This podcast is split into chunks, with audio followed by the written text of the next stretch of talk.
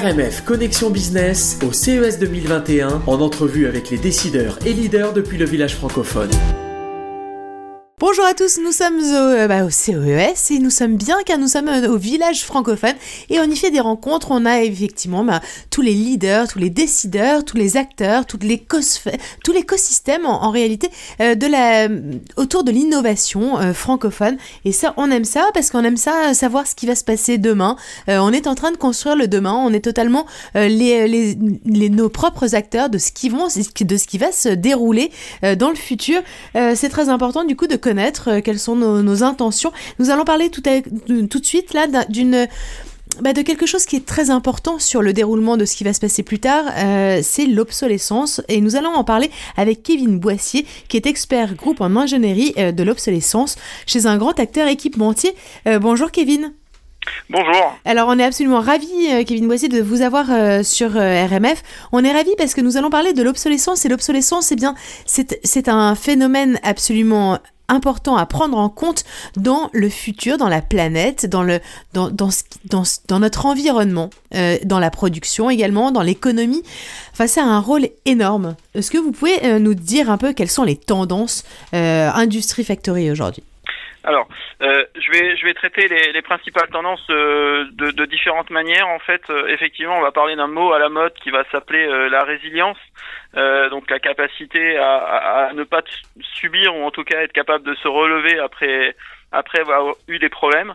Euh, on va parler aussi euh, de, termes bah, qui sont développés par le département de la défense américaine qui s'appelle le DMSMS pour Diminishing Manufacturing Sources Material Shortage, donc euh, la diminution des sources d'approvisionnement et des problèmes d'approvisionnement matière. Et euh, le dernier point qui est effectivement l'obsolescence. Euh, dans l'obsolescence, on parle souvent d'obsolescence technologique, mais on pourrait en parler des heures. Il y a, il y a de nombreuses typologies d'obsolescence et euh, les trois principaux groupes euh, d'obsolescence vont tourner autour des, des responsabilités liées aux euh, consommateurs. On peut en parler notamment sur tout ce qui va être téléphonie et autres, puisque souvent les gens ont changé de téléphone avant, avant d'avoir cassé le téléphone, ce qui provient que, que l'utilisateur est, est, responsable d'une partie de l'obsolescence. Euh, effectivement euh, le fabricant, donc le fabricant euh, par par la casse matérielle, par l'approvisionnement matière, comme on a pu le dire, voir les moyens de fabrication ou la volonté d'arrêter un produit euh, va être source et en dernier les autorités publiques, donc par des raisons de développement durable ou des normes ou des nouvelles réglementations pour la sécurité. Euh, qui vont imposer aux fabricants de nouveaux procédés de fabrication qui ne sont plus viables, plus tenables, euh, et qui vont nous obliger à, à faire différemment. Euh, donc euh, voilà, les, les, les, grandes tendances et, et l'objectif derrière, c'est d'aller vers vers une smart factory, smart industrie, qui va qui va se concentrer autour de différents points de façon à à être en mesure de, de comment dire, de, de, de faire face correctement euh, à ces nouvelles sources et, et, et aux, aux, rentabilités qui nous sont demandées. Alors, vous, vous êtes, un, vous, vous êtes euh, chez un grand euh, acteur équipementier. Est-ce que c'est une volonté? Parce que tout va dépendre de la volonté, effectivement, des industries que vous livrez finalement. Est-ce que vous êtes positif là-dessus? Est-ce que vous êtes, est-ce que vous voyez un vrai après Covid? Oui. Alors, ce qu'on a pu voir, notamment, alors en France, parce que je suis situé en France, c'est c'est la réorganisation de la fabrication c'est-à-dire que euh, on manquait de masques, on manquait terriblement de masques, euh, et euh, par une volonté des différents acteurs locaux et de la population, on s'est tous mis derrière, pour ceux qui en étaient capables, une, une machine à coudre et on s'est mis à, à, coudre nos masques. on a vu émerger également de la de l'impression 3D. Euh, des personnes qui ont mis leur machine à disposition pour pouvoir faire euh, bah, des, des, visières, des choses comme ça. Euh, donc ça prouve bien qu'il y a quand même une prise de conscience locale et une capacité d'industrialisation locale qui peut se mettre en place avec un nouveau modèle économique. On l'a vu un peu évidemment partout, en tout cas ici au Québec aussi, c'était la même chose. Tout le monde a mis ses, ses, compétences au service de, au, au service finalement de, de, de la collectivité. Est-ce que, est-ce que ça c'est aussi une une, une prise de, enfin, cette prise de conscience collective, vous la ressentez vous aussi? On essaye en tout cas de passer le message euh, aux collectivités. Moi, je suis, je suis persuadé qu'effectivement, il y a, y a, une nouvelle façon d'industrialiser, euh, dont le but c'est de réhumaniser les processus industriels. Alors, c'est, c'est, un petit peu, euh, un petit peu un gros mot euh, pour pour les, les anciennes écoles de pensée.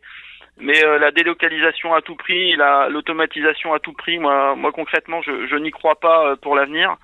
on va avoir possibilité d'avoir beaucoup plus d'industries connectées, euh, beaucoup plus beaucoup plus d'outils de pilotage qui effectivement nous permettent de malgré le côté euh, euh, économique important sur la main d'œuvre, à dire pays high cost, pays low cost. je pense qu'il va falloir en fait mettre l'énergie au plus près de la valeur. et, et du coup être, être plus résilient aux sources d'approvisionnement et aux problématiques de sources d'approvisionnement.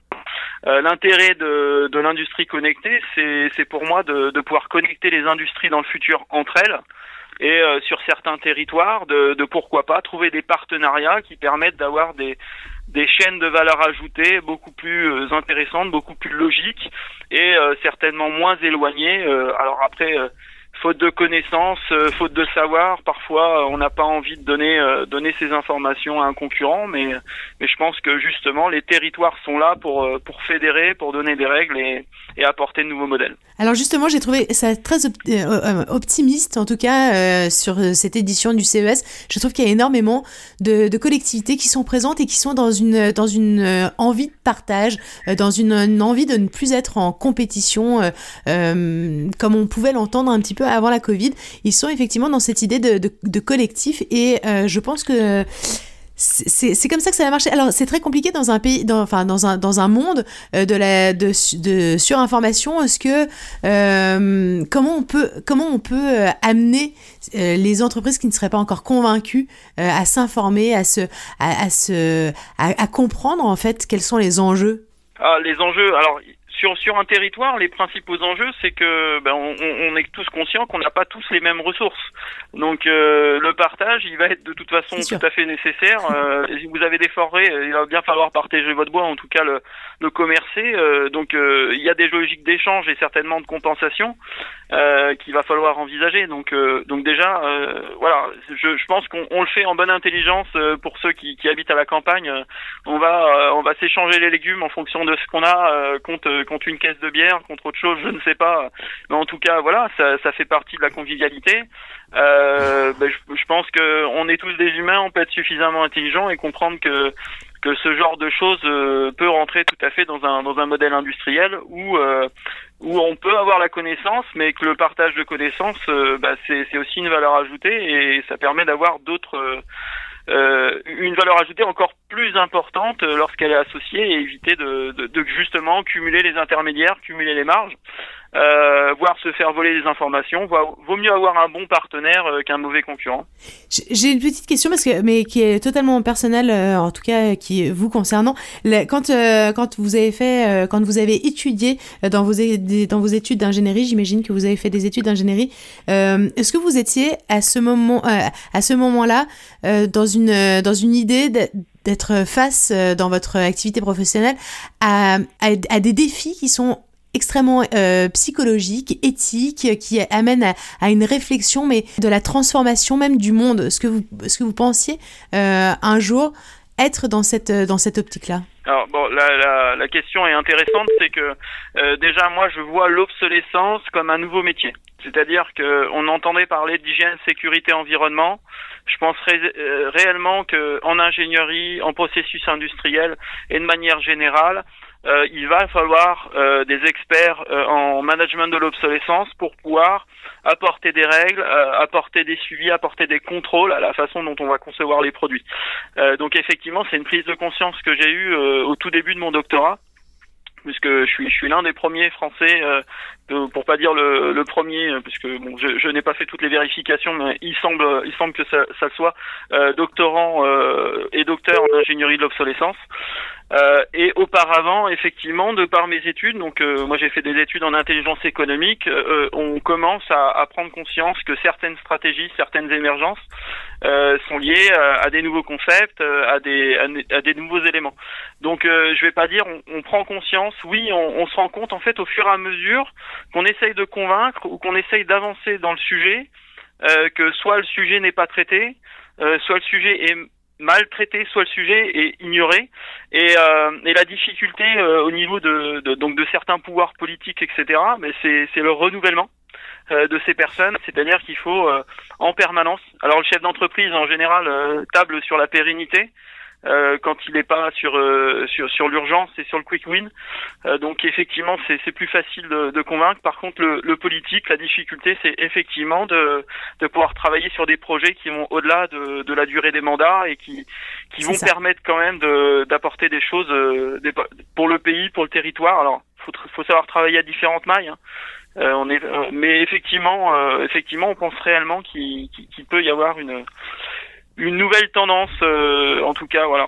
C'est ça, on en est totalement convaincu et c'est marrant parce que les personnes euh, dont vous avez parlé, les personnes euh, qui les ignoraient, les personnes qui, qui, enfin, qui ignorent ce qui, ce qui est en train de se passer, les personnes qui, au contraire, sont très actives, etc. C'est vraiment les stigmates d'une révolution. On a une, on a tout un podcast là-dessus. chaque semaine, on a un chroniqueur qui historien qui nous parle des révolutions et dans toutes les révolutions, il y a ces, ces, ces différents types de, de personnes et on se rend bien compte du coup qu'on est en train d'en vivre. Enfin, en tout cas, on ne dit pas qu'on est en train d'en vivre une de révolution, mais on cherche à savoir si on est en train d'en vivre une. Et effectivement, bah, là, votre, euh, votre entrevue, en tout cas, nous, nous amène à nous dire qu'effectivement, on retrouve tout à fait euh, dans d'autres révolutions passées dans le monde euh, le, même genre de phénomène.